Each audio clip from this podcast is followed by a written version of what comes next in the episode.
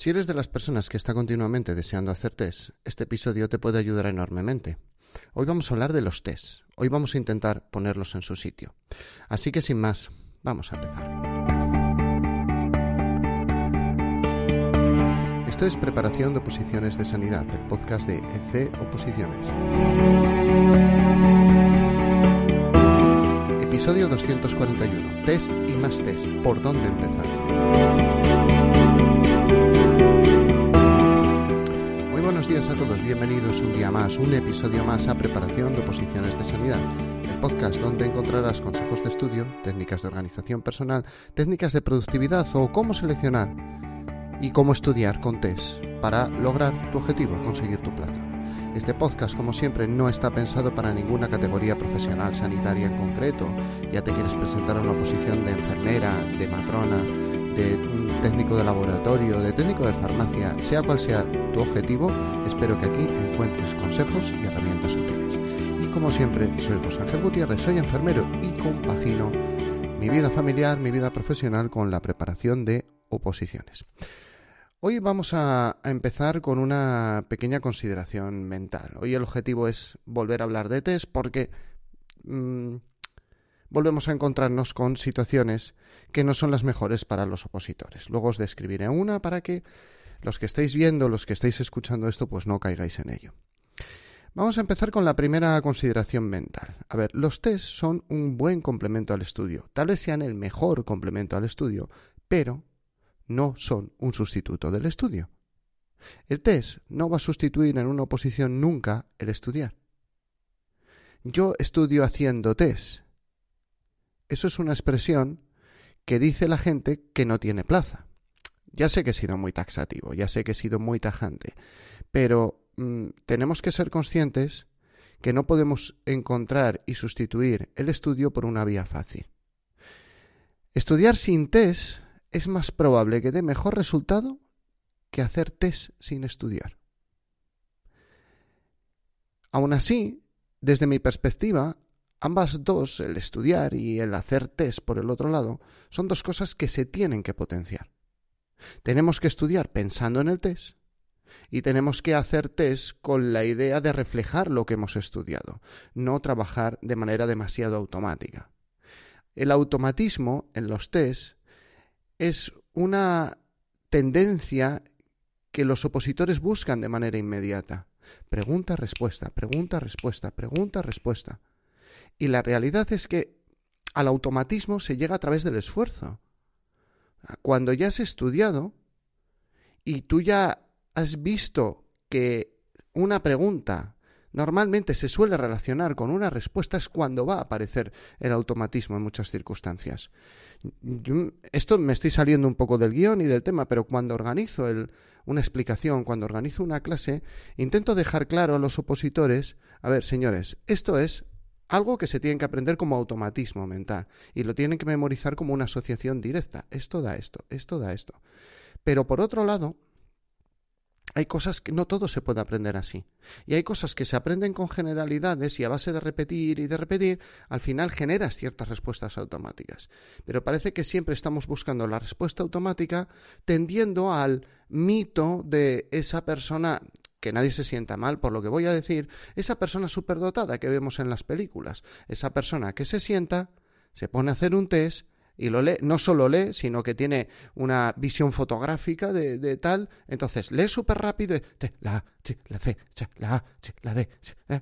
Y el examen de 110 preguntas se lo ha pulido en 20 minutos y las ha acertado todas. Si vamos pensando que vamos a lograr eso en una oposición, no, no vamos centrados en la realidad. Es como, a ver si no, si no estornudo que tengo hoy el día. Es como si pretendiéramos eh, entrenar poco e ir a una media maratón y hacerla en 20 minutos.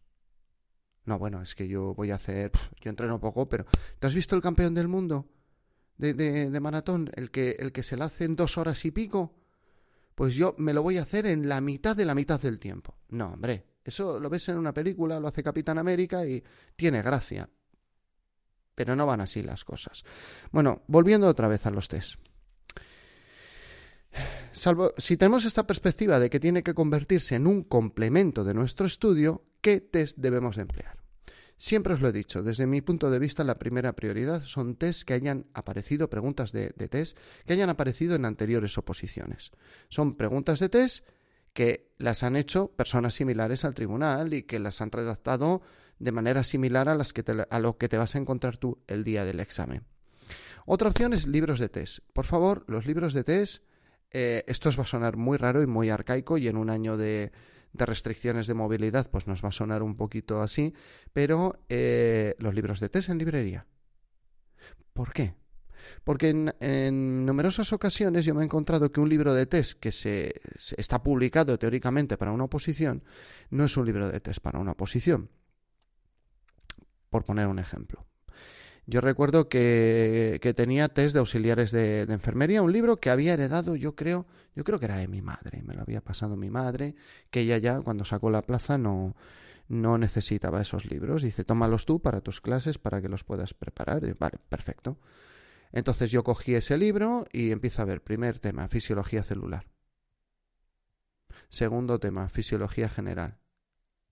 Tercer tema, mm, algo también de, de la célula y demás. Que si bien eran conceptos que se mm, constituían parte del cuerpo de conocimientos de auxiliar de enfermería, como los constituyen de una manera más extensa, pero exactamente igual, de la carrera de, de, enfermería, son conceptos que no se preguntan en oposiciones y alguien que ha hecho ese libro lo tendría que haber sabido.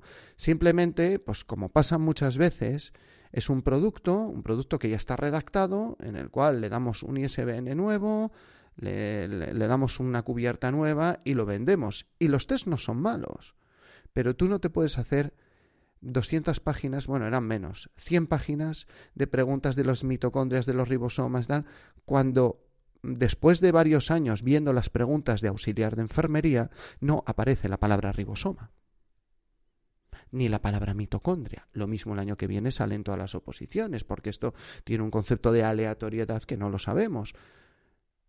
Pero no aparece, entonces te estás entrenando en una cosa que no es. Por esa razón, la conclusión que yo os paso es que cuando vayáis a comprar un libro de test, os vais a la librería y miráis.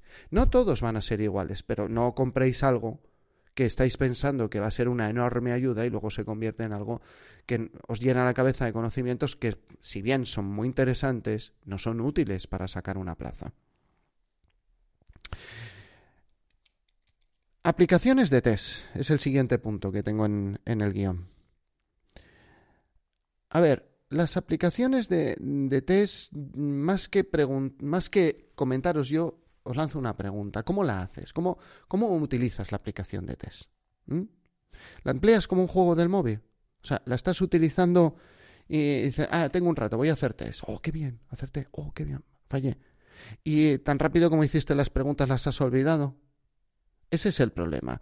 A ver, no me meto con las aplicaciones, de verdad, me encantan. Son aplicaciones prácticas, cómodas, fáciles de usar en cualquier lugar. O sea, es la tecnología en la palma de tu mano. Pero como toda tecnología en la palma de tu mano se puede convertir en una ayuda inestimable o se puede convertir en una trampa.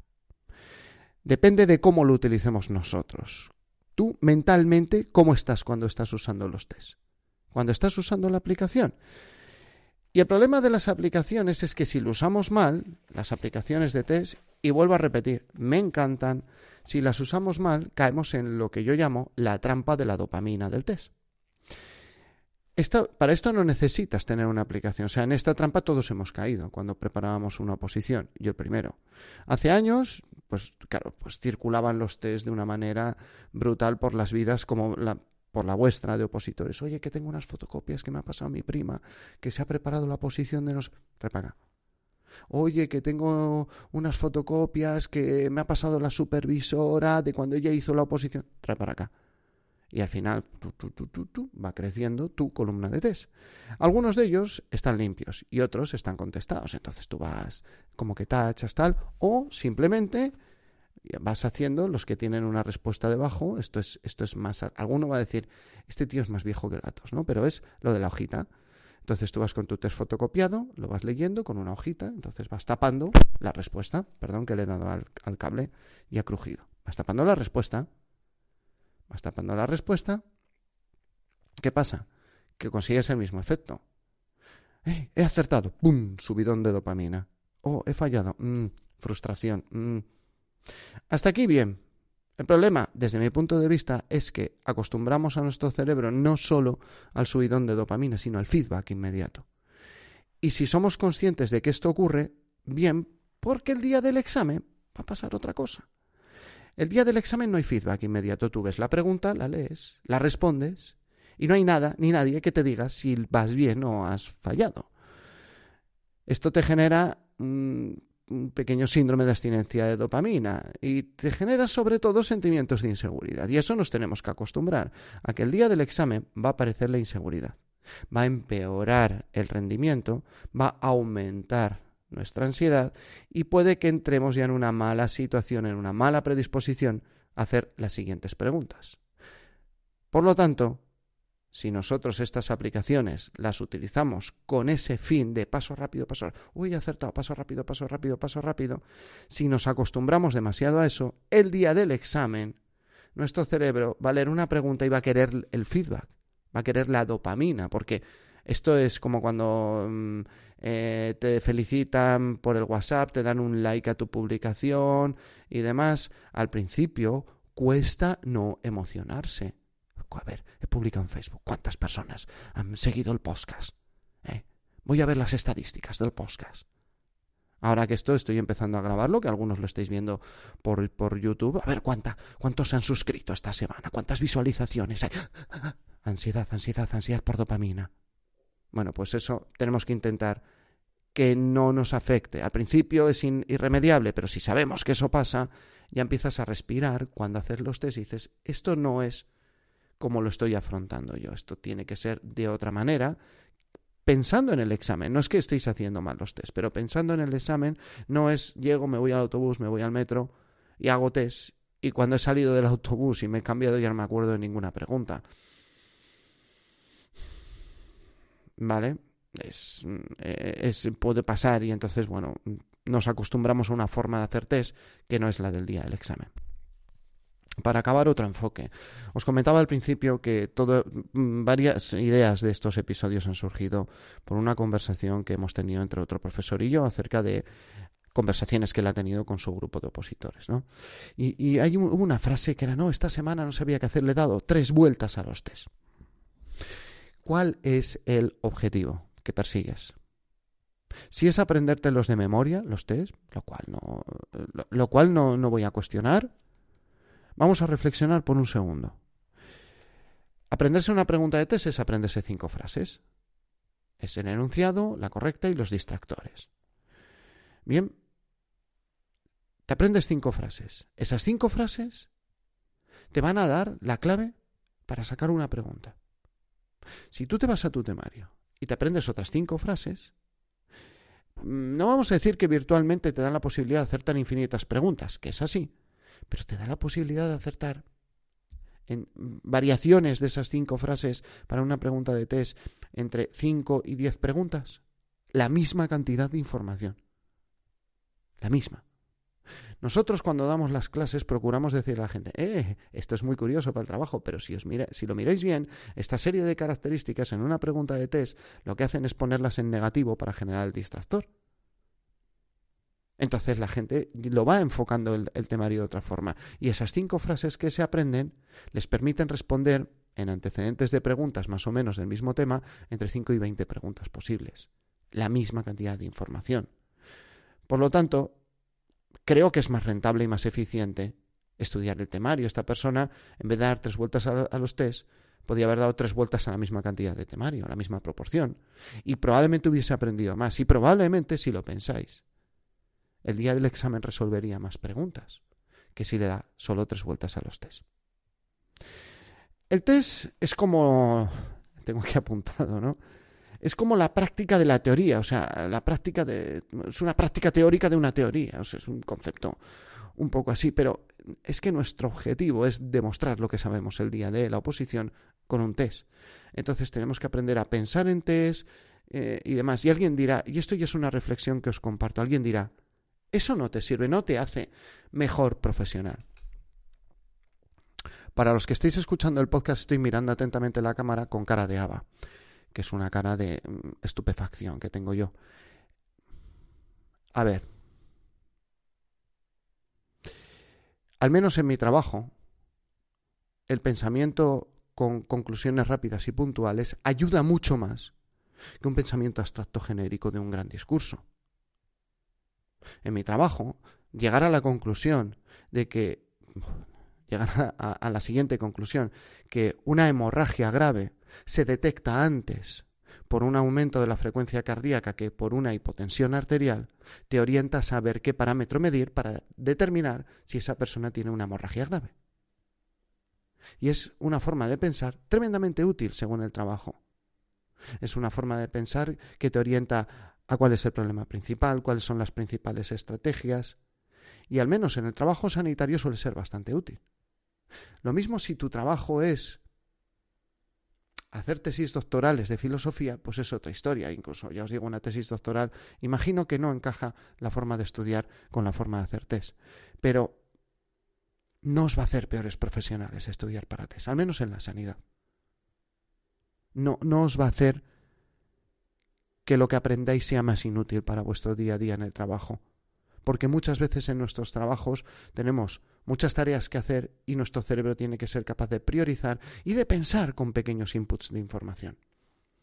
Esto ya es reflexión gratuita y totalmente, totalmente personal. Con esto os dejo. Me despido, que para 10 minutos de podcast ya llevamos casi 17. Por lo demás, como siempre, si os ha gustado, si os vale, el día que probéis la plaza, me gustaría que otra persona encontrase el podcast. ¿Cómo lo habéis encontrado vosotros o encontrase el vídeo? Para lograr eso, un concepto totalmente altruista. Vosotros, por favor, una valoración de 5 estrellas en Apple Podcast, un me gusta en iVoox, corazoncito en Spotify, que ahí vamos, vamos poquito a poco en Spotify. ¿eh? saludos a oyentes de Spotify. Bueno, saludos a todos. Y, por supuesto, un me gusta en, en, en YouTube. ¿Vale? Y de esa forma el día que vosotros tengáis la plaza y esto no lo tengáis que escuchar, no, va a ser necesario para vosotros, pues realmente ese día alguien que esté preparando una posición tendrá más fácil encontrar este contenido y que le sea útil.